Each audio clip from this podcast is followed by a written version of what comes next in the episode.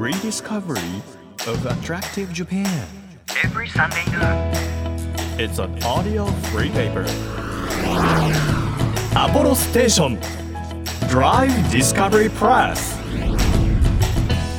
月10日日曜日時刻は12時となりました。アポロステーションドライブディスカバリープレス編集長のホランチャです。今日はあの駅弁の日なんだそうで数字の4ちょっと思い浮かべてくださいね。そこにあの漢数字で10って書くとちょっとお弁当の弁に似てる。でさらに10を等にして弁当。で弁当といえば駅弁ということで駅弁の日になったそうなんですが私はですねお弁当ひどい見た目のお弁当を世にさらしているという罪がある人間なんですけれどもあのややればできるんですよ。私言っとくけどやればできるの。やればできるんだけどやらないだけなの。それはマジであのクリアにしておきたい。その上で別にもう何をコメントしていただいても構わないんですけど皆さんが私のことを心配してねあの彩りを加えたらとかこんな生ものを持っていって保存状態は大丈夫なのかしらって心配してくださるんですけどあのその辺はちゃんと保存も考えてあの保冷剤に包んで持ってったりしてますしあと彩りというのはあの無視するという方向性で私あの一貫してポリシーを持っておりますので大丈夫ですよということをお伝えしたいんですがお弁当ってやっぱり誰かとじゃあこの時期気持ちいいからピクニック行くよとかってなると頑張る気になるんですけど自分のためはねもうどうもやる気は出ないね。で大体前日の夜の残り物とかお弁当詰めるので色がついてるこうサラダとかそういうのは傷んじゃうからその日のうちに食べるじゃないですか長持ちするものを詰めるとおのずと茶色くなるんですよねそれがあの自然の摂理ということになっておりますので皆さんいいんです。あの綺麗なお弁当がですね SNS 上に溢れていても自分のためなら何だっていいという精神で今年度も新生活スタートしたばかりですけど頑張りすぎずにお弁当作る方はねお母さんであったりお父さんであったりあの自分のためにという方もいると思います。好きに作って持ってっちゃってください。不安になったら私のお弁当ブログで見てください。勇気が出ると思います。いう感じでこの番組をお届けしてまいりたいと思います？どういう感じ？日本全国さまざまな場所にスポットを当てて普段気がつかなかった日本の魅力を再発見していく耳で聞くフリーペーパーなんですが皆さんにとって身近な地域からねお気に入りの場所まで、えー魅力的なローカル情報をお届けしていくんですが特別特派員の方に毎回来ていただいてるんですよ。で今日は先週に引き続き奥深いマンホールの世界をお届けします。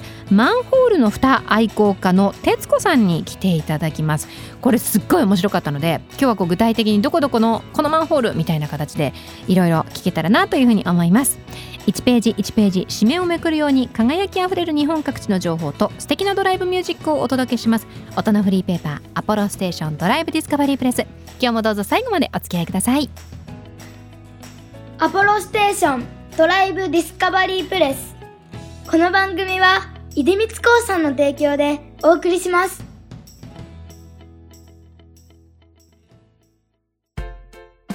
耳で聞くフリーペーパーアポロステーションドライブディスカバリープレス。改めまして編集長のホラン千秋です。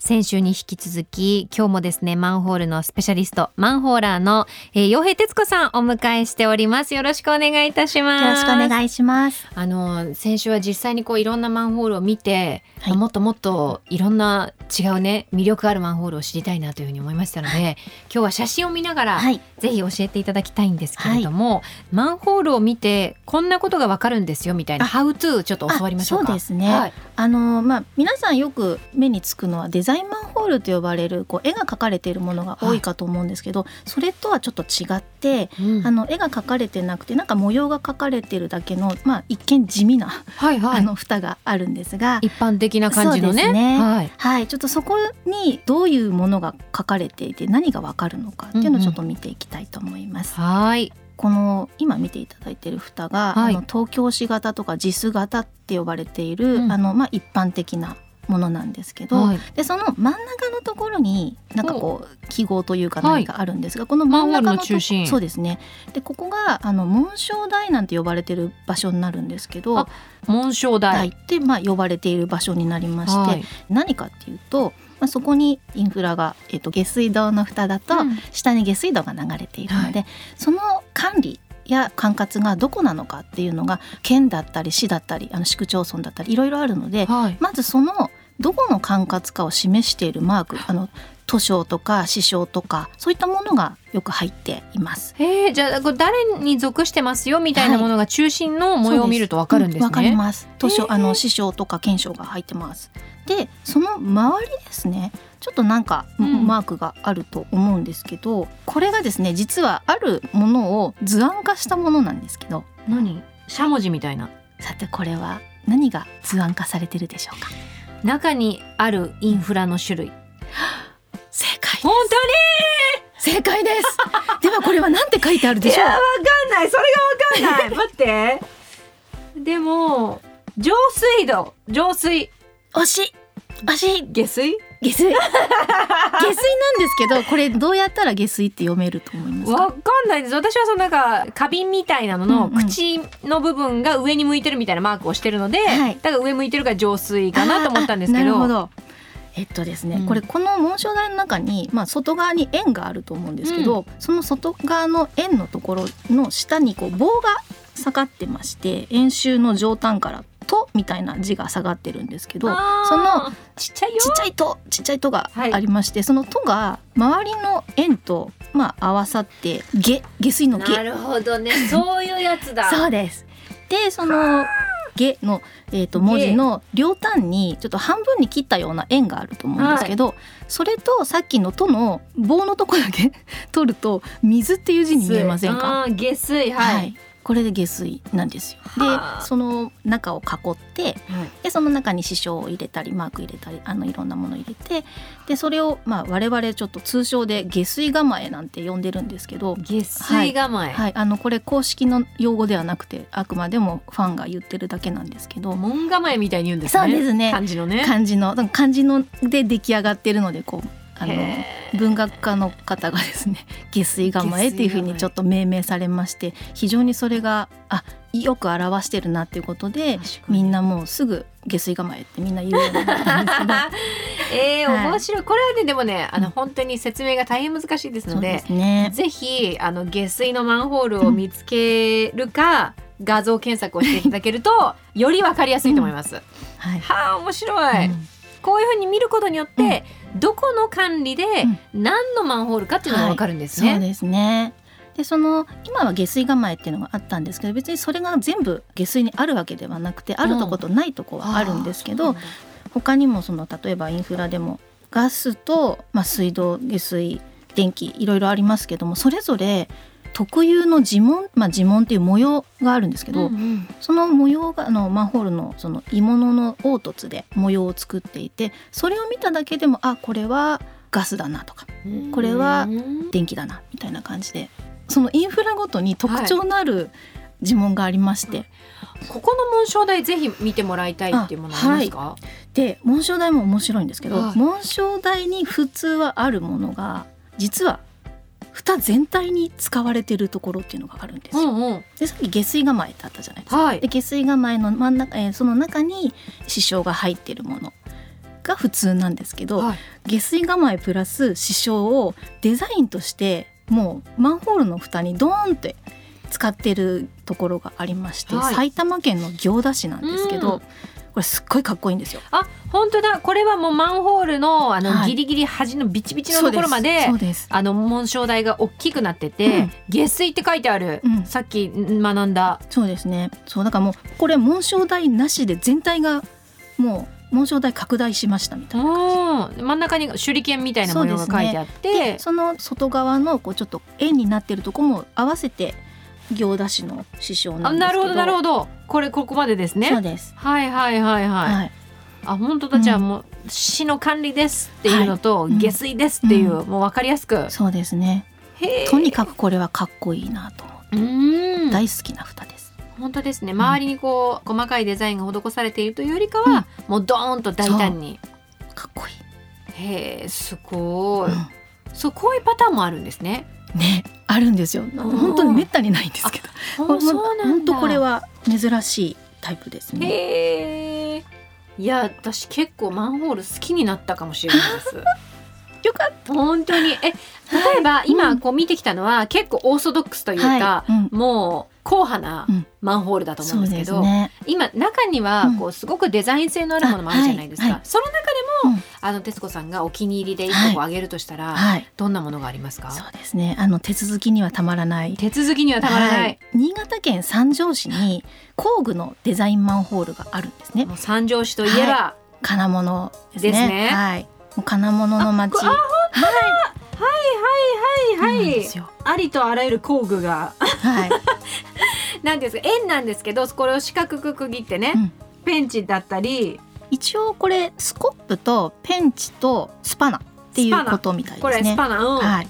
えー、面白い。いやこれで町がうん。何をこう特産にしてたりとか、どんな産業が栄えてるかっていうのをうん。マンホールからわかるんだ。そうなんです。だからデザインマンホールは本当にこうオラガ村の一押し、もう自分の町の一押しをデザインしているので、まあここの三条市はまあ金物の町、ものづくりの町として有名なので、この金物工具で、まあ他にも三条市デザイン蓋あるんですけど、私が一番好きなのがこれですね。あでなんかこうすごく整然とこの並んでるデザインがーはいはないんかこう整理整頓をきっちりこう親方にしつけられた 職人さんの工具箱見てる感じじゃないあですか。の本当にねその工具の一つ一つが綺麗に並んでるんですよ、その四角く格子状にした中でも、うん。ちゃんと整理整頓できる人なんだなっていう、うそうそう確かに。親方にしつけられたなみたいな、うん秩序がちゃんと感じられる。はい。そうそういうとこもなんかツボでいやとにかくかっこいいし可愛いしすごく好きなんですよねこれ。うんこれはおしゃれだわ、うんおしゃれですよね。うん。わあ鉄でできてるし、うん。鉄金物の町だしっていう。あのマンホールの蓋のことを鉄蓋ってもあの呼んだりするんですけど、鉄蓋の中に鉄で鉄の道具が入ってるっていうのがもうもうなんかもうたまらなく好きで、うんはい、いやなんか伝わります いやこれおしゃれだな。おしゃれですよね。かっこいいんですよ。うん。徹子さんがまだこう行けてなくてはい。今後行きたいマンホールってありますか？見に行きたいもの。今後行きたいのは福島県のはい。福島市なんですけど、うん。そこがあの何年か前にまあ朝ドラでモデルになった作曲家の小関裕二さんはいのあの出身地のゆかりのとこなんあはい。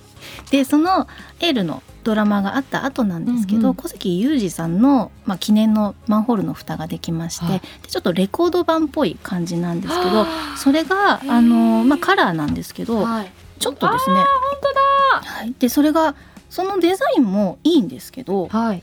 実はそれそこに行かないとわからない仕掛けがありましてえー、こういうふうにあのあー騙し絵というそうかです。あのトリックアートになってるんですよ。それそれそれそれ、はい。えー、あなるほどね。でもうちゃんと角度をつけてちゃんと真正面から見ると、はい。蓄音機にレコードがかかってる感じにうん。マンホールの蓋が設置されていて、これは本当にその場所に行かないと見えないものなんですよね。確かに。でも、うん。その実際にはこう平平面に面なんですよ。こう。書いてあるってことですよね、うんうんうん。地面沿いにこうペターンって、そうそう。えー、近くに行くとう浮き出てるように見えるっていう。近くに行ってしかもある角度から見ないとその絵が完成しないので、まあ、よく今もう本当にあの SNS もすごくみんなマンホールの蓋上げてくれてるので、まあ、正直ちょっと遠かったりとか行きにくかったりすると、まあ、それを見るだけで満足っていうこともまああったりもするんですけど、はい。これは行かないと体験できないんですよね。あー確かに。だからすごくこれは行きたいいい仕掛けだなと思って。うんうん。存在は知ってるけども、うん。まだ実物は見たことがないから。がそうですね。これはぜひもう生で自分で見に行きたい。でもうこの普通はマンホールの蓋が地面に置いてある蓋だけを見に行くんですけど、うんうんうん。これはそれも一緒にしてはい。そのトリックアートにしてるのがすごくいい仕掛けだなっていうのがいや面白いです、うん。これなはすごいなんか面白いなと他の場所でもこううん。円形のものとうん。マンホールをうんこう重ね合わせて、うんなんかいろんなトリックアートをして、うん。街でこうたくさん作ったら、うん。皆さん来るの楽しくなるだろうなって思いますね。ですよね、うん。うん、だから本当自治体の方がいろんなことを考えてもう来てもらいたいっていうその商材にもなってますしもともとはもうマンホールの蓋は、まあ、下水道っていうのがちょっとマイナス、まあ、汚いとか、はいはいあのまあ、そういったイメージを払拭したいっていうのがあって、まあ関心を持ってもらいたい親しみを持ってもらいたいということでデザイン蓋できたんですけど、はい。それがだんだん、えー、とその土地の特産品とか一押しをやることで広報的なその街の広報みたいな感じでできてきて、その後、まあキャラクターとのコラボですとかそこの出身地の人とのコラボとかそういった中で今ではもう本当にキャラクターだけドーンとあったりとかそのマンホールの蓋を広報ではなくて来てもらう集客のツールとして今使ってるっていうのが今の多くなってまして、町おこしですよねもね。完全に町おこしのツールとしてマンホールの蓋が役に立ってるっていうのが昔だとそんな風になると思ってなかったのでで今みたいなそのトリックアートとかもういろんな仕掛けをもう自治体さんが考えてるので、すごい楽しいですね。うん。うん。なんかねこれからぜひマンホール注目して見てみたいっていう方であったりはい。もともとマンホール好きなんだっていう方に対してでもいいんですけど、はい。こうマンホールの徹子さんにとっての魅力楽しみ方っていうのを最後にはい、教えていただいてもいいですか、そうですね。あのたくさんあるんですけど、はい。もう一言で言うととっつきやすいもう可愛いとかかっこいいとか、面白いっていうののとっつきやすさもあるんですけどまあいろいろ話してきましたがそれをきっかけにやっぱり奥深いんですよね、うんうん。とっつきやすくて奥深いっていうところが一番かなって思います。はい。あとまあそれが今だと街のガイドブック的な立場だったりとかで日本全国にもう本当にいっぱいデザイン蓋があるのでスタンプラリー的な面白さもう街に1個でもいいですし、はいじゃあ今日はこの市に行ってみようとかってこうスタンプラリーのようにも使えてすごく楽しいと思います。あとうん一番はやっぱり遠くに行かなくても自分の街を好きになれるきっかけかなとも思います。ううん、だんから旅行に行けないまあ私なんかは本当旅行も行けなくてコロナ禍ですと。本当近所回るしかできないんですけどその時もやっぱりあの前に通ったとこでも新しい発見があったりとか、うん。街を楽しむ身近なツールですね。そういったところがすごくいいんじゃないかなって、うん。うん楽しいんじゃないかなと思います。